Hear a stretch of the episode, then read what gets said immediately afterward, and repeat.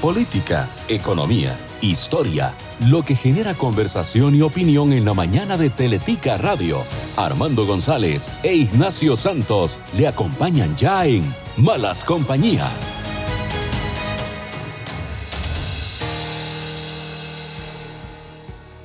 Muy buenos días, gracias por su estupenda y formidable compañía de todas las mañanas aquí en 91.5 Teletica Radio. Continuamos Armando y yo y nuestro productor Alan Murillo con nuestra sección Mitata, conociendo a los hombres que marcan la historia de nuestro país, no solo en el siglo pasado, sino que desde el siglo pasado, desde esa definitoria eh, década de los 40 hasta, hasta hoy.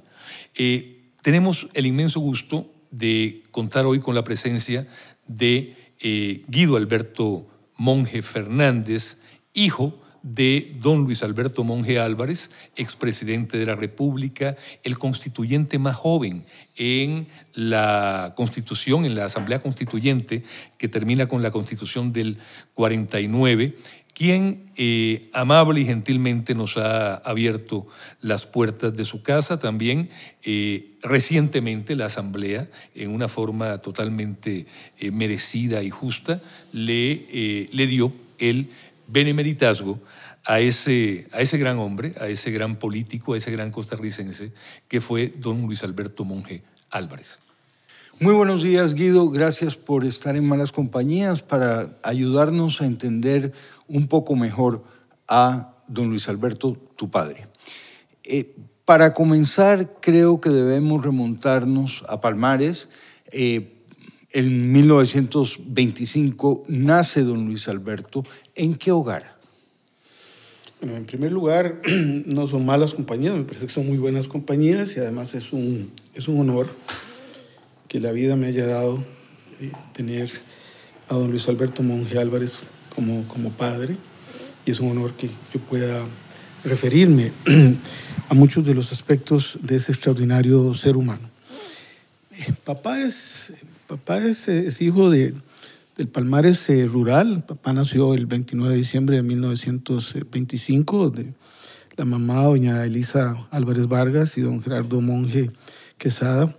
Eh, fueron quienes le dieron la vida. Eh, y desde, desde muy niño, yo lo recuerdo cuando hablábamos de ese periodo, eh, me, hablaba de, cómo él eh, no solo era un estudiante brillante, eh, me hubiera gustado, empezando a hablar un poco de las anécdotas, dejarme el, el marco de calificaciones de la, de la escuela y del colegio que, que él entregó a la Universidad Técnica Nacional eh, junto con su biblioteca y otros, eh, otros recuerdos de, su trayectoria política, porque eh, siempre se sintió muy orgulloso, no solo de sus padres, pero mm, hay una carta que estaba muy cerquita en la sala donde él sesionaba cuando fue presidente, que le dedica a su mamá. Y yo pienso que si hubo una persona que influyó en, en, su vida, en su vida emocional, en su, fue su, su mamá. Eh, y por supuesto don Gerardo, que, que, murió muy, muy pronto. Entonces, quien, quien vio a, papá en realidad fue, fue doña Elisa. ¿Doña Elisa lo llegó a ver presidente? ¿O no tuvo no, esa, no, no, no, saliendo del Instituto eh, de Alajuela en el 42, me parece. Papá estuvo en el Instituto de Alajuela del 38 al 42 aproximadamente. Eh, él, él, él, dejó de, dejó de ver a su mamá. Eh, hay una carta este, hablando de eso que lo describe a él en su sensibilidad humana, en lo generoso, que él le manda eh, en, el 43, ya muy cerca de, salir. Y, si me permiten nada más, ya que estamos hablando de un tema más, no solo de su trayectoria, sino un tema más afectivo, más emocional, yo creo que eh, algunos, un par de párrafos Por favor. describen no hay nadie que se haya acercado a leer esta nota, que haya estado en Mongalva, estoy seguro que no se haya emocionado, en algunos casos hasta las lágrimas, como algunos de nosotros. A la juela 16 de agosto de 1943, gracias Armando y gracias eh, Ignacio por esta oportunidad. 43, eso fue hace 80 años. Imagínense. Querida mamá, eh, Mi carta tiene esta vez, entre todo, el propósito de expresarle mis más arraigados deseos de tener la dicha de sentirla junto a mí muchos años más. Leo más adelante. Quiero hacer, ayudado a Dios, una moneda para pagar sus sacrificios y sus lágrimas. Aunque bien sé que sus lágrimas y sus sacrificios solo los pagaría con mi vida. Ah, ya eso te dice de dónde, de dónde viene esa sensibilidad humana, esa sensibilidad este, que papá siempre tuvo y que además se, se, forjó en el, en, en, el, en, el, en el acontecer diario de su, de su vida en Palmares. Cuando hablabas del, perdón que te interrumpa, Guido, cuando hablabas del Palmares rural donde nace tu padre, ese Palmares rural del año 25, era, o sea, el, Palmares de hoy es, Nueva York. Café, eh, tabaco. eran, eran unas cuantas casas. Café, tabaco, eh, papá porreaba eh, frijoles, ¿verdad? y parte de eso lo llevó al mercado central después, ¿verdad? Cuando, cuando, cuando con mucho orgullo les contaba ahora antes que si yo tengo que llevar a alguien para enseñarle quién fue don Luis Alberto Monge, yo lo llevo a que vea la placa que dice que mi papá trabajó en un tramo del mercado central, eh, y como una muestra de, de, cómo ese origen humilde eh, posiblemente ya no se vuelva a repetir en la historia política eh, de, nuestro país. papá dejó el instituto de Alajuela, pero a mí siempre me ha impresionado cuando yo hablaba con, con él, yo le decía, pero papá, usted a los 15 años eh, ya estaba eh, eh, fundando, formando parte del Partido Acción Demócrata. O sea, a los 15 años. Que incidentalmente uno de sus líderes era don Alberto Martín Chavarría, que después fue el segundo comandante del Ejército de, la de Liberación Nacional y padre del solidarismo. pero antes de eso, disculpa porque también yo creo que para conocer al... Antes de eso, don Luis, siendo un muchacho escolar, realizó muchos trabajos. Claro, ya... Este, Cogía café, ayudaba aporreaba frijoles, participaba en, en, en, las cogidas de, de, café. No, no, papá estuvo... ¿Cuántos hermanos eran? Cinco. Cinco, cinco hermanos, entrañables entre ellos. Eh, y todavía eh, queda, eh, queda con nosotros eh, tía Miriam, Mina, a quien papá yo diría que no solo amó, adoró, este, es un referente porque Miriam fue quien en realidad se hizo cargo de, de, de todos los hermanos cuando, cuando murió la mamá de papá relativamente joven y después de que papá salió del instituto de Alajuela. Y es una mujer extraordinaria. Yo no, no he visto a alguien que, que tenga inclusive ahora un mayor parecido a él físico, con una memoria extraordinaria que la, tuvo papá eh, para, para, fechas, nombres, etc. Eh, y aún hoy este, la, la, tenemos viva allá en, en, Palmares. Eh, gracias a Dios. Guido, la, ese esa sensibilidad, esa eh, desbordante humanidad eh, de don Luis Alberto que se refleja en la carta y, ya en algunas de las eh, cosas que nos has contado, no podía uno dejar de percibirla con solo hablar con él 15 minutos. Eso era una cosa que, que saltaba a la vista. Y hasta menos. Y hasta menos. Era una cosa que saltaba a la vista. La otra cosa que saltaba a la vista era una profunda cultura. Y uno dice, bueno, este muchacho que deja el Instituto de la Juela y no tiene oportunidad de seguir estudiando, pues ¿de dónde sacó eso? Luis Alberto Monge era un autodidacta, extraordinario. Autodidacta, la biblioteca de papá, este, yo tengo algunos eh, libros que él me cedió, era muy vasta. De hecho, él mencionaba mucho que, que le, había, le, faltaba, le, hizo mucha falta a los abuelos. Y papá tenía la biblioteca con libros de Jung y de Freud, de, este, y decía que él había aprendido de ellos la falta que le habían hecho en su vida sus abuelos. Y posiblemente la, muerte temprana de su madre lo marcó aún más hacia una emocionalidad que él expresaba siempre. papá no era de apapacharlo, no le gustaba mucho, pero era un hombre extremadamente, o sea, con, con, lo que él hacía, su generosidad eh, era tan amplia, su corazón era tan amplio, que uno sabía que él, eh, él, sentía por uno eh, sentimientos indescriptibles. Yo, yo siempre le voy a agradecer que con todos fue parejo, en ese cariño y en ese amor que él reflejaba, aunque no le gustaba que lo apapachara. A mí me, yo me siento más cómodo cuando, cuando puedo abrazar a alguien. Yo lo abrazaba, pero yo, yo sé que eh, a él esa parte eh, no era la, la, que más le gustaba, por lo menos esa siempre fue mi impresión. Eh, pero las cosas que él siempre hizo, vea por ejemplo una nota que le escribió a, algunos, a dos de mis hijos. Felicitaciones, eso fue en el 2009. Felicitaciones por los buenos resultados en los estudios. No había nada que él escribiera que no estuviera impregnado de sentimientos amorosos. De, eh, les envío un modesto premio, pero que va envuelto en millones de cariño. Esas, esas eran las notas siempre de papá. Y las guardamos con un, como, ¿verdad? con un con un afecto tan grande porque lo describen a él en su dimensión eh, más humana, que además lo reflejó a, él eh, como político. Este, de eso posiblemente pues vamos a hablar en la, en la entrevista, pero eh, yo, no, yo no quería dejar pasar Que, que para nosotros siempre fue un privilegio sentirlo cerca en todos los momentos de nuestra vida.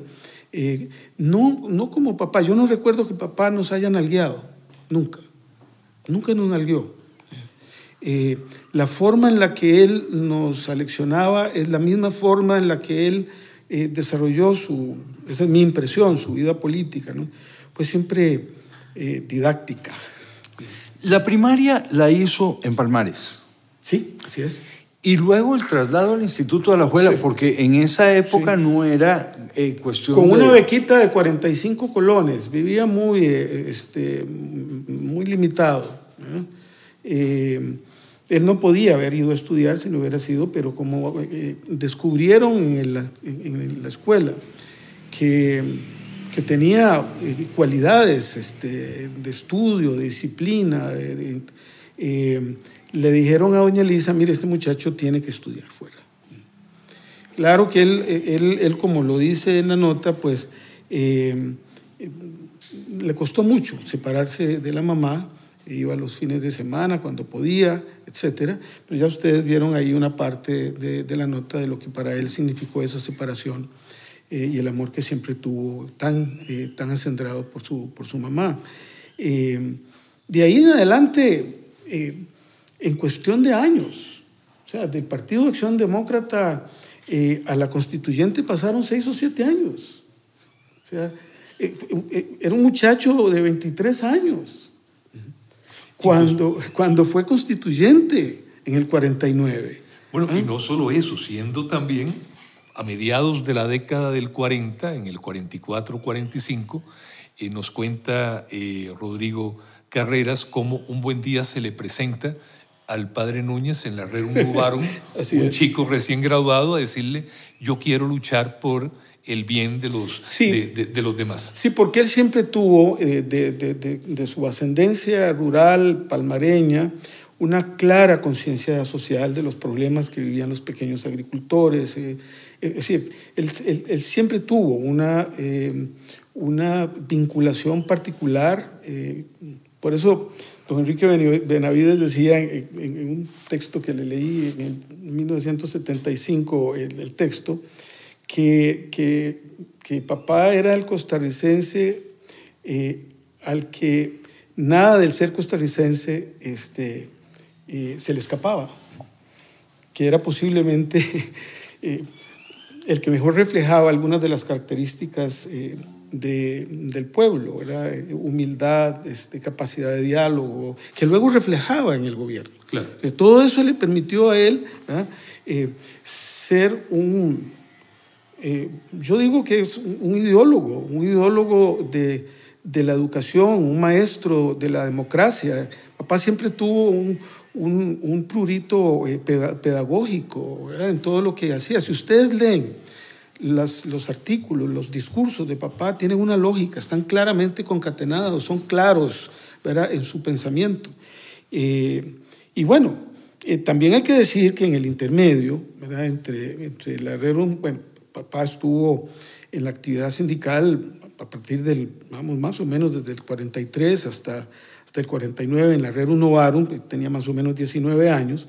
Fue eh, presidente del colectivo sindical a los 19 años. Claro, y además en la fusión que hubo de Acción Demócrata ¿verdad? y del Centro de Estudios eh, eh, de los Problemas Nacionales en, en, el año 45, si mal no me equivoco, él también jugó un papel muy importante porque don Rodrigo eh, Facio, que fue su mentor, lo, lo, identificó rápidamente como, una, como un ser humano, no solo con una enorme sensibilidad social y política, sino con una vocación eh, este, eh, sindical que, que, calzaba muy bien en las aspiraciones del nuevo, este, del nuevo partido que se formaría posteriormente, que es el Partido Socialdemócrata. Pero a todo esto, Ignacio, estamos hablando de un muchacho de 20 años, porque eso, es lo que tenía, eso es lo que tenía en el 45. ¿Qué era lo que quería? Ya era presidente de la Red Novaro. Impresionante.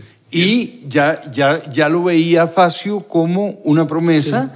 Y ya estaba, bueno, desde, desde la escuela, cuando le dan la beca. Activo en, en la política. Él no pudo estudiar eh, aunque él hubiera querido, quisieron que, que fuera abogado. Él me contó eh, una vez que creo que fue el señor Baudrit y otro. Don Fernando Baudrit. lo llevaron a inscribirlo en la Facultad de Derecho. Literalmente le dijeron, usted tiene que ser abogado. Pero papá no estaba para ser abogado, él tenía otras intenciones. Pero te quería preguntar, cuando vemos eso, su, a los 15 años en Acción Demócrata, a los 19 años, don Luis Alberto, presidente de la Confederación de Trabajadores Rerum Novarum, en la familia, eh, esa vocación política, ¿cómo le surge? ¿Algún día te lo comentó? ¿Hubo algún profesor en el, en el colegio que, que, le, que, lo incitara a la participación política o fue algo que nació en él como un, una forma de ayudar a los demás? Yo no recuerdo, y eso que en los últimos años yo traté de, de, de estar lo más cerca que podía de él para aprender y yo no recuerdo que él mencionara a nadie específicamente. Yo creo que papá era lo que, creo que el mismo Enrique Benavides lo decía, un, un un, son politicón, pero no en el sentido aristoteliano, ¿verdad? sino en el sentido muy costarricense, de que ya llevaba lo que Max Weber llama las cualidades de un político, ¿verdad? la pasión, la responsabilidad, la mesura. ¿Verdad? Este, yo creo que si hay alguien que se acercaba al tipo ideal ¿verdad? beberiano de un político, es, es, es papá. ¿verdad? Y eso lo mencionan también algunos estudiosos de, de papá. Y él, él mencionaba que es que él tenía una, una, una sensibilidad innata. Hay algunas historias de papá, por ejemplo, de que se, se perdía a veces de la casa y nadie lo encontraba porque andaba acompañando gente a pedir comida por ellos, ropa por ellos. Y no aparecía, y doña Alicia preocupada. Eh, y es que este papá andaba eh, eh, con, con, gente humilde pidiendo para que les ayudaran ya desde ese entonces él tenía eh, una, una, noción de la, de la, política para servir y no para servirse de la política. Eh, él fue muy... Eh, fíjese que si uno lee las cosas que, Aquí tengo algunos de los libros de la cabecera de su escritorio, Pensar y Actuar, este, en combate, algunas de las cosas que, que, se publicaron, desde, desde siempre él eh, había señalado que la, que la política era una, una, una vocación para este, no envilecerse. Papá nunca tuvo vanidades personales. De hecho, si ustedes leen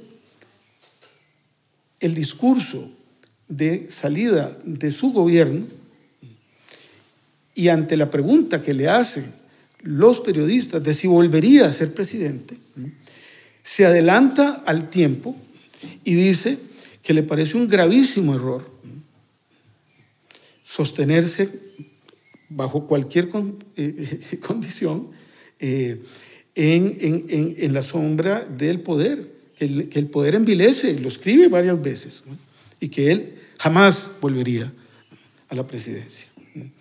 Hace en aquel momento también una crítica importante a la atomización de, la, de, los, de los, partidos eh, políticos, que se adelanta, me parece, en su tiempo mucho de lo que estamos viviendo.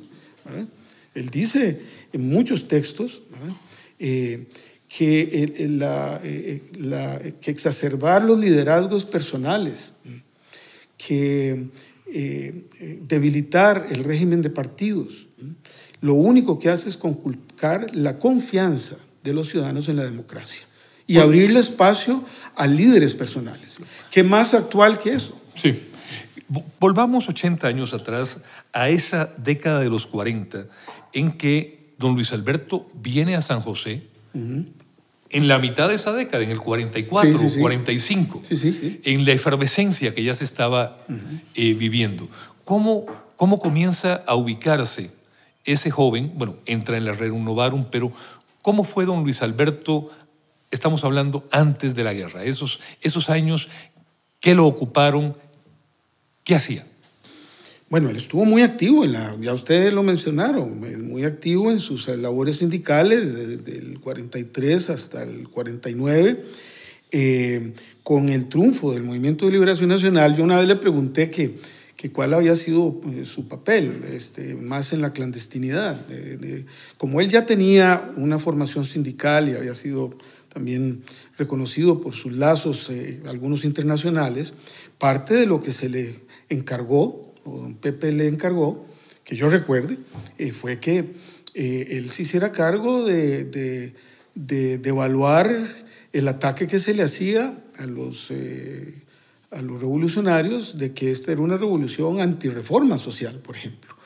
Eh, entonces le, le, tocó a él, entre otras cosas, eh, cumplir una, un papel importante eh, y además de apoyo, de apoyo logístico. Él nunca lo negó, como tampoco negó el apoyo que posteriormente le dio este, a, a, a movimientos de libertad en América Latina, pasando posiblemente por el más importante, que era eh, la Revolución Cubana. Ahí, Ignacio, hay, hay, un, hay un aspecto de todo esto que es una, eh, eh, una historia de, tal vez no sé si llamarla de confusiones o, que es el, el, cuando conversamos con Rodrigo Carreras nos mencionó que cuando el padre Núñez escribe la carta de, fundamental de Liberación Nacional, de la cual don Luis Alberto es firmante, Así es. fundamentalmente redactó un documento social cristiano, porque era eso, era, era esa la fuente ideológica, la doctrina social de la iglesia, donde había bebido el padre Núñez. Y que Daniel decía que les había metido un gol. Y que, que, era un gol de cancha a cancha, decía Daniel Oduber, porque al final la Carta Fundamental de Liberación resulta ser un documento social cristiano. Luis Alberto Monge comienza su actividad sindical en la Rerum Novarum, que era la forma en que se plasmaba en Costa Rica la doctrina social de la iglesia en el movimiento de trabajadores. y termina siendo líder socialdemócrata. Sí, así es. Sí, pero su salida, eh, cuando, eh, cuando él, hace estudios en la Escuela de Servicio Social. Eh, Enrique Benavides menciona algunas de esas cosas en su, libro.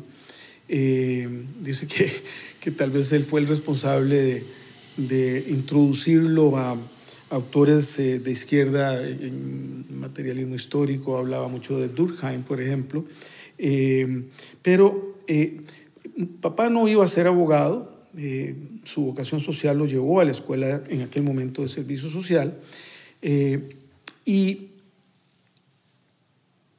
de ahí sale la, idea de don Pepe, de don Rodrigo, que, que lo de que, eh, de que, de que adquiriera formación, formación internacional. Y es, y es por eso que él se va a la OIT. Papá se va a la OIT, eh, es funcionario de, de, la OIT algunos años, del 50 al 53 aproximadamente, cuando deja la OIT, pero ese periodo fue muy importante para su formación, para la, este, el establecimiento de un conocimiento mucho más amplio eh, de América Latina, de, la relación de América Latina. Ahí empieza, me parece a mí, mucho de la prédica de papá por, la, este, por la vinculación entre paz social, justicia social, libertades individuales, más en el sentido, digamos, de liberalismo filosófico. Él siempre decía que, que, él, que él le debía mucho a don Ricardo Jiménez, liberal. Pero me llamaba la atención que él mencionaba que, que a don, a, don, Ricardo Jiménez, como también se recoge en algunos documentos, no, no, le fue ajeno nacionalizar la, este, eh, eh, los seguros, siendo un liberal.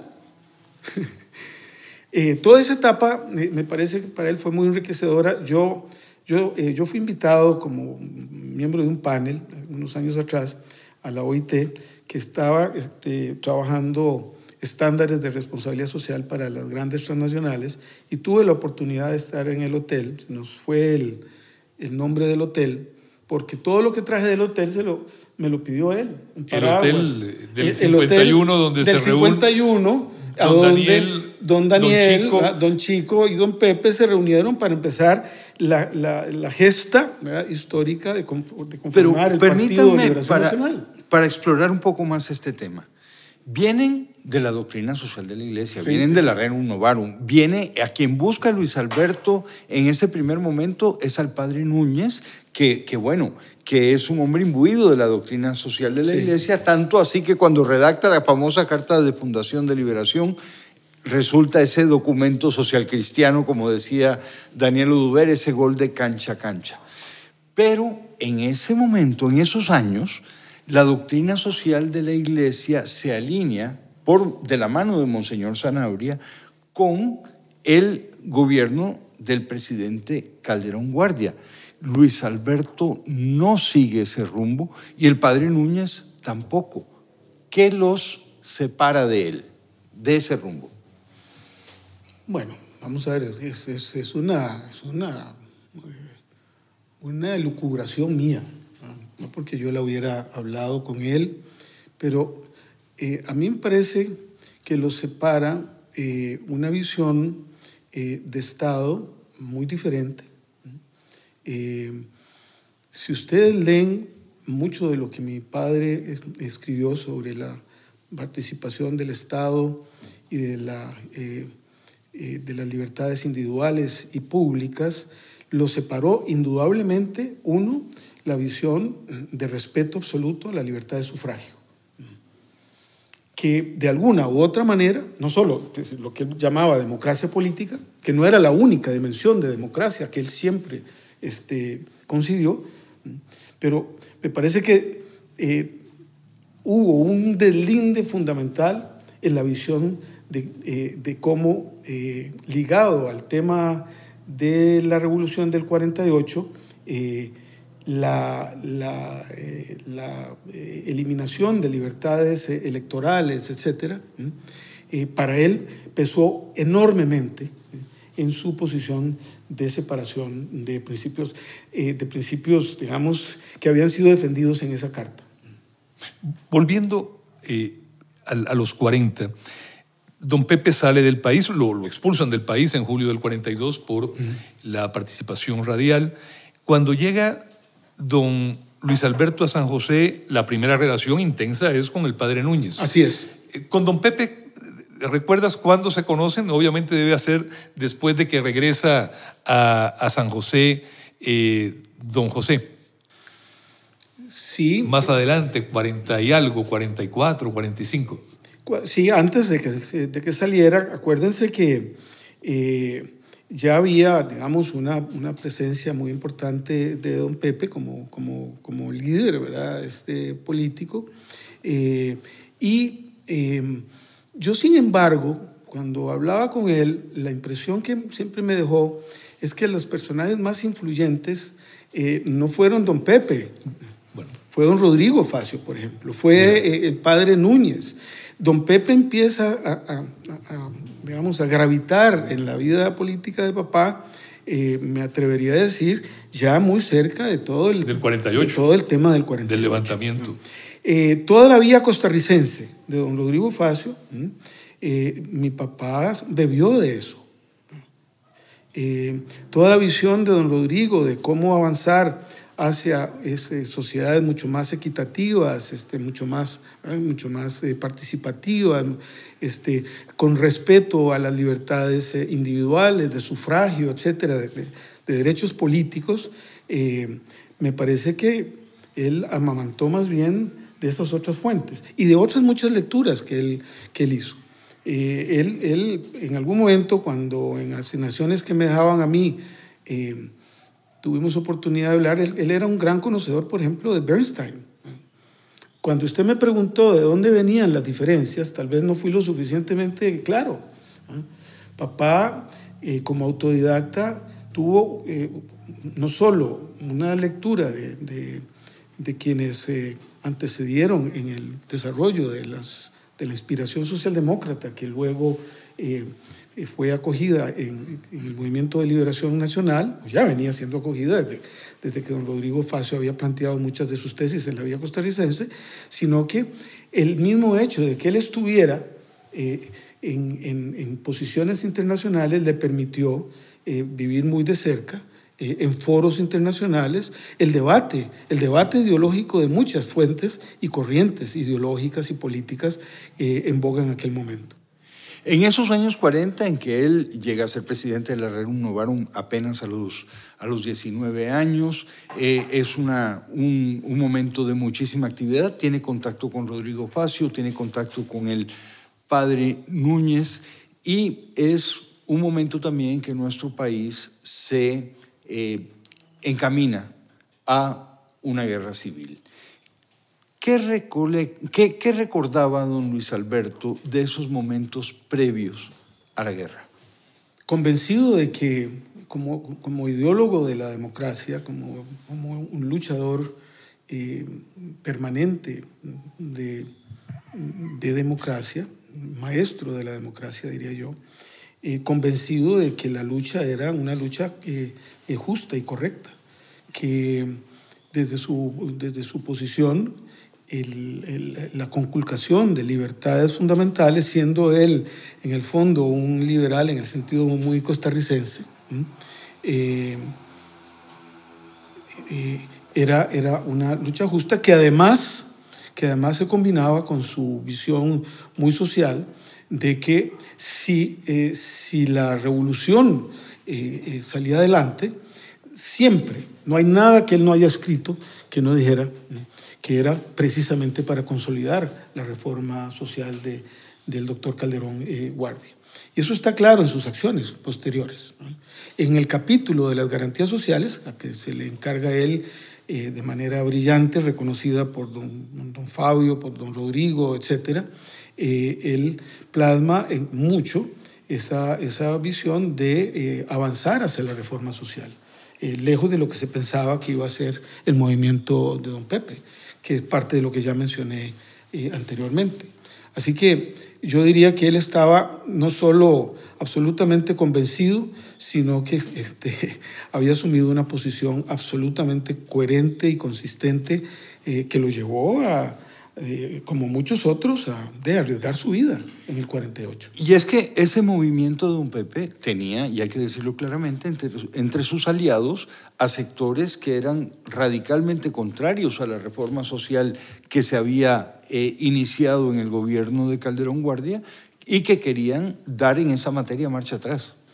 Sí, pero vamos a ver, de lo que yo, de lo que yo recojo de muchas de las conversaciones, eh, a mí me, con él, eh, a mí eh, siempre me, me, comentó que don Pepe siempre estuvo muy claro que esos grupos que gravitaban en, torno a este movimiento no, eran, es decir, no eran grupos que tuvieran ninguna, este, o no iban a tener ninguna incidencia en la orientación que finalmente se le dio de carácter eh, ideológico, programático y en el accionar de, de, eh, la, de la eh, Junta de la Segunda República. Y de hecho, así fue. Yo pienso que papá hubiera tenido un, un enfrentamiento violento si no hubiera sido de esa forma. Pero aquí, perdón Ignacio, nada más para regresar a una pregunta que habías, que habías formulado y que don Guido nos lo había contestado diciéndonos, bueno, es que las grandes influencias no incluían a don Pepe inicialmente. Pero en esta etapa ya había una, ya se había forjado algún tipo de relación entre Figueres y don Ah, Luis totalmente, Alberto. totalmente. Ya se le reconocía como, como un líder este, nato, este, de origen, de origen este, o sea, eh, humilde, trabajador, este, con posiciones muy claras para la mejora de la, de la, de- del bienestar y de la calidad de vida de los trabajadores a través de, del periodo en el que estuvo en la Rerum Novarum, en la Confederación de Rerum Novarum, eh, y ya, ya se les a- habían asignado tareas muy importantes. Eh, y en la Revolución ya mencioné algunas de ellas. O sea, ya era una pieza importante de todo el engranaje en contra de, los atropellos a las libertades eh, eh, electorales, a la, a conculcación de, los derechos al sufragio electoral, etcétera. Viene la anulación de las elecciones el primero de marzo del 48, eh, semanas, días después del levantamiento ya en la lucha. ¿Cómo vive don Luis Alberto los, las semanas desgarradoras de la guerra civil? Habías dicho que se había eh, dedicado al, a las labores de apoyo En la clandestinidad. al movimiento En Liberación la- Nacional en la clandestinidad. A mí me contó que hubo momentos en que estaba eh, temeroso de, de- de perder su, de, de perder su vida porque él actuaba, nunca me comentó con mucho detalle, pero que actuaba eh, en actividades de apoyo logístico, de traslado de armas, etcétera, pero también en esta labor de, digamos, eh, Despejar de, dudas. de despejar dudas sobre que sobre la naturaleza de política toda y, la- y- exactamente pero sí sé porque él me lo comentó muchas veces que hubo momentos en que estuvo muy cerquita de que lo de que lo eh, eh, lo apresaran ¿verdad? Esa clandestinidad se desarrolla en San José, en la San José, ciudad. correcto. Así es. Eh, eh, yo, yo sé este, que ahí tuvo, estuvo un, un- tuvo momentos de mucha angustia. Eh, papá a veces prefería no contar aspectos, digamos, que, que de alguna manera pudieran influir en la, en la visión que uno podría tener de, de- participar en, en la, en la función política. Él, eh, él siempre, como, como buen educador de, de democracia, formador de democracia de- y, y en el partido, eh, siempre, siempre pensó que lo mejor era, eh, por lo menos en la relación que tuvo con algunos de nosotros, hijos, eh, que, que absorbiéramos todo aquello que él consideraba que era noble en su inspiración, eh, en su vocación eh, eh, política. ¿verdad? Habrá pasajes que me imagino que él, yo no le he leído, que yo recuerde, eh, documentos en donde, en donde él cuente las vicisitudes eh, que tuvo, excepto sus comentarios, ¿verdad? de que estuvo a punto de que lo, de que lo apresaran eh, y, de que, y de que temió por su vida, por supuesto. Voy a hacer un paréntesis, Armando, porque se lo hemos preguntado a otros y se lo vamos a preguntar a otros entrevistados. Em, estamos obviamente en, esa, en ese momento de la guerra civil del 48, pero por lo que acabas de mencionar, indudablemente, de todos los que yo conozco, el hijo de don Luis Alberto, que ha tenido más actividad política y política electoral, ha sido tú. Creo yo que indudablemente. Bueno, Diputado, tengo, tengo- ministro. sí, eh, tengo hermanos que también tienen una profunda lo sé. vocación social y política. Eh, yo, yo la he podido ejercer siempre en, el, en, en- en- las enseñanzas de, de- de- de don Luis Alberto, de, mi padre, de que, de que la política eh, no te hiciera malo. Papá era muy, eh, tenía frases cortas, pero muy significativas. A eso era lo que iba. Cuando comienzas a tener ya preocupaciones, inquietudes, deseos de participar en política electoral partidista, ¿lo hablas con tu padre? Sí, sí, ¿Te da no. consejo Eh, que te advierte, papá que te siempre dice? aconsejó a sus hijos, siempre fue generoso y a sus nietos, siempre, siempre. Eh, y, y había que entenderlo, eran frases cortas. A mí me dijo, por ejemplo, que refleja mucho su filosofía de diálogo, de concertación, de, eh, de respeto a la tolerancia, que fueron siempre sus, por eso me sorprenden estas, estas eh, preocupaciones de dinamitar puentes, y, eh, porque si hay algo que lo caracterizó fue la voluntad para construir. Eh, y a mí me dijo, por ejemplo, cuando yo fui... bueno, esas frases como las que mencionan no solamente son ajenas al pensamiento de don Luis Alberto, sino que también, creo yo, del ser costarricense. Al ser costarricense. Del ser costarricense, me parece a mí, ¿verdad? Y no, no, no es una, una crítica malsana, ni me parece que es nada más una reflexión sobre algo que caracterizó, lo caracterizó en su vida eh, pública eh, y en su vida personal. A mí me dijo, eh, por ejemplo, defienda ideas, no ataque a las personas. Eh, los odios, siempre lo dijo, siempre lo dijo, yo sé que ustedes lo escucharon en algún momento, eh, los odios en la política eh, son peores que en el amor. Mm, muy a propósito de que era un hombre muy bohemio también, ¿verdad? los odios y los celos, decía también. los, celos, en la política. Más bien los celos en la política. los celos en la política. Este, me dijo también eh, eh, vea, no, se haga malo.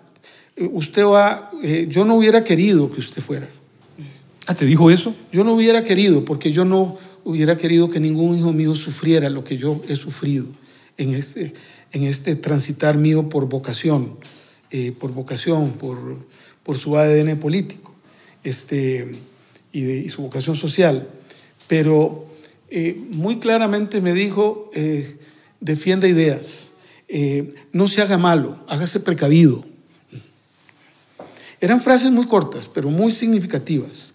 Cuando, cuando él dice eh, eh, los celos en la política son peores en el amor, es porque ya él sabía que, que, todos esos desgarramientos de las sensibilidades humanas se traducen en, las organizaciones políticas y, y le generan eh, este, distorsiones importantes a la visión este, o las inspiraciones eh, originales de una, de una organización política, ¿verdad? Por eso su énfasis en que la fragmentación, la atomización en partidos, de partidos políticos, este, el desgaste desde adentro de la institucionalidad democrática le hacía un enorme daño a la confianza de los ciudadanos. Y, siempre lo, lo, lo reiteró. Yo le agradezco mucho a él que pues que haya sido muy generoso siempre en sus comentarios. Eh, cuando tenía que hacerme sus comentarios, papá era eh, muy eh, tremendamente puntual. Lo escuché en el plenario. su crítica es, en el plenario hable si sabe de lo que va a hablar. Por Eso te lo dice cuando fuiste diputado, obviamente. sí, por supuesto. Yo procuré siempre, eh, en medio de mis, eh, De mis eh, limitaciones que pueda tener, siempre, siempre procuré intervenir en el plenario sabiendo lo que estaba diciendo, estudiando, porque esa fue la lección que yo recibí de él. En aquella época, en la acera de enfrente, tenía al bloque de obreros y campesinos al Partido Comunista. Partido Comunista, ¿cómo no? Eso, y fue una característica de don Luis Alberto, bueno, su repudio a los totalitarismos en cualquier, de cualquier signo, pero en particular por la época en que le tocó vivir, eh, su confrontación con, eh, con los comunistas. Eso eh, quedó definido en aquella época o o se fue construyendo en los años que siguieron? Es curioso, y a raíz de lo del tema del benemeritazgo, yo debo decir que si hay alguien que ayudó eh, a que se le diera el benemeritazgo a don Manuel Mora fue mi papá. O sea, juzguen ustedes si ha habido o no desconocimiento, mala fe, mezquindad. Inclusive don Luis era diputado cuando se elimina la prohibición del partido, ¿verdad? Así es. Él estaba de diputado en esa eh, legislatura 70-74. Admiraba la congruencia de don Manuel, admiraba la capacidad de oratoria, que además papá fue uno de los mejores oradores que pudo haber tenido el escenario político este, costarricense. Eh, y varias veces, en algún momento que hablamos de esto, no, yo no, no puedo reclamar que yo sé ni, que haya estado en todas y cada una de las conversaciones que, que esclarezcan momentos específicos de la, de la vida de él. Pero me, me, dijo una vez una cosa que me llamó mucho la atención. Me dice, mire, es que ni don Manuel Mora, don Manuel Mora fue un defensor eh, de, de, la institucionalidad. Es decir, eh, y, y, se reía porque tenía unas carcajadas, ¿verdad? Y una, una forma tan contagiante de, de, risa y además le gustaba reírse de sí mismo y de que le contaran chistes. Y, eh, eh, y me decía, vea usted lo que son las cosas. Así como me decía de lo, digo, lo de Ricardo Jiménez, este, que ya mencioné, me decía, mire, don Manuel en el fondo, sí, era del Partido Vanguardia Popular, ¿no?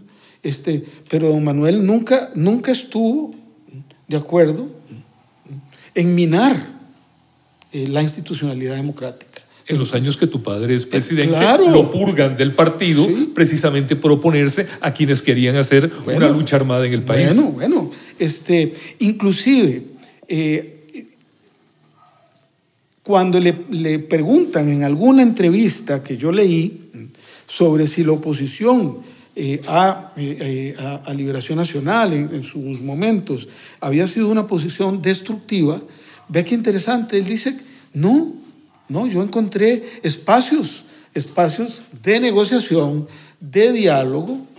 ¿Cómo se explican ustedes que, eh, y, me sorprende que no se haya destacado más, que uno de los grandes aportes que él hace, eh, y, por los que yo eh, digo que se merece el benemeritario, es el haber construido un movimiento que hoy le llaman de economía social y solidaria. Eh, todo este tema del fortalecimiento del cooperativismo, del solidarismo y del sindicalismo democrático, eh, por Dios, esa es una contribución eh, eh, superlativa a los contrapesos sociales y políticos que requería el país, por lo que él siempre señaló que tenían las economías de mercado. Las economías de mercado, decía papá, tienen una tendencia a la concentración de la riqueza.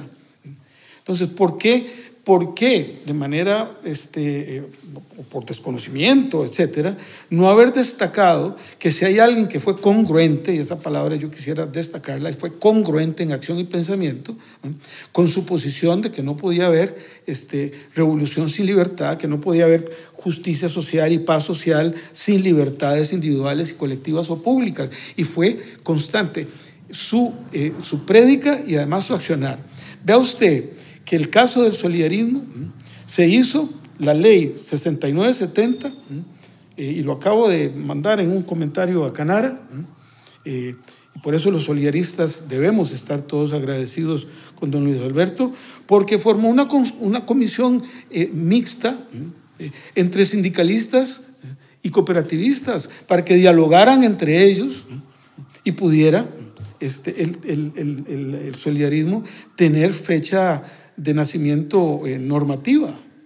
Bueno, y que otro ejemplo, don Luis Alberto propicia ya la consolidación como partido de la oposición en, en, su, en su, propia administración. Bueno, sí, yo entiendo que don Rafael Ángel va, va, va, a, va a, participar en alguno de estos eh, eh, programas y él podrá decirles el enorme aporte que él hizo a la consolidación de de la institucionalidad de partidos y a la institucionalidad electoral de nuestro país. No obstante, cuando llega el momento, se ve, eh, se ve una posición muy firme de don Luis Alberto, por ejemplo, frente a la Revolución Cubana. Yo estoy muy ligado a eso, porque de, yo nací en el 56, cuando, cuando papá estaba en la Organización Regional Interamericana del Trabajo. Papá pudo haberse quedado en Ginebra y haber tenido una posición de funcionario internacional y haber tenido los salarios que nunca tuvo.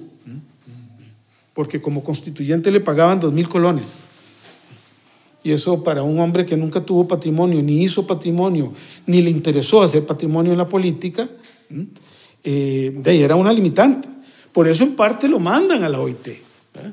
Para que además él pueda eh, estudiar, etc. Ya aprendió francés, eh, papá.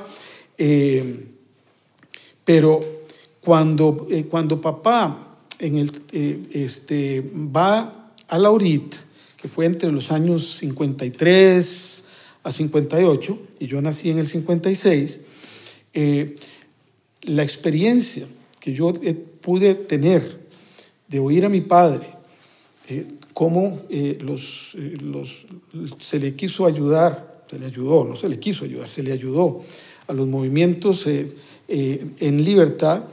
en aquel momento pensaban que Fidel Castro Don Fidel, llegaba a la casa en Bonampac 60, donde nosotros vivíamos, yo chiquitillo, ¿verdad? Eh, por todo el tema de las armas. Eh, nos adelantamos un tanto, estábamos hablando de México, de los contactos de don Luis Alberto Monge con movimientos pues, revolucionarios y de liberación en América eh, Latina. Nos estaba usted por contar encuentros con Fidel Castro en aquel momento en México. Eh, pero lo vamos a dejar para, para mañana. Para mañana porque se nos acabó el tiempo, ah, Alberto, pero con eso... Honrado y agradecido. los honrados somos nosotros. Pero vamos a comenzar con eso y también volvemos a lo que fue ese momento de ese muchacho, el más joven constituyente en la constitución del el 49, don Luis Alberto Monge Álvarez.